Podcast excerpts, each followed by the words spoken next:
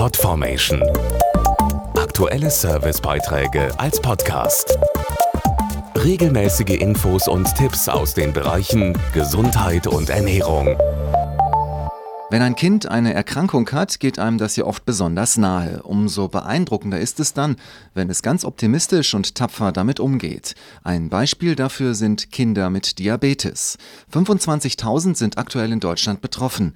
Wir haben drei von ihnen getroffen, Milo, Vivian und Max, und waren sehr beeindruckt. Ich heiße Max und bin 14 Jahre alt. Ich lebe ganz normal wie jeder andere, ich mache Sport und ich lasse mich durch dieses Diabetes nicht unterkriegen, sondern bleib stark und lasse mich deswegen nicht verändern. Max geht, wie man hört, selbstbewusst mit der Zuckerkrankheit um. Er ist ein sehr guter Bogenschütze und Handballer, beides im Verein und fühlt sich stark, genauso wie die zehnjährige Vivian. Ich reite, mache Handball, Geräteturnen und ich habe noch ganz viele andere Hobbys. Sonst gehe ich dann auch ganz oft noch schwimmen und das war es eigentlich auch. Die Kinder müssen früh lernen, auf Ernährung, Blutzuckerwert und das Insulinspritzen zu achten.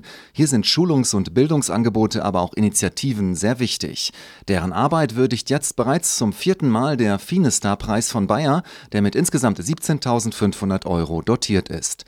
Bis zum 30. August können sich besonders kreative Aktionen bewerben. Eine unabhängige Jury ermittelt die Gewinner.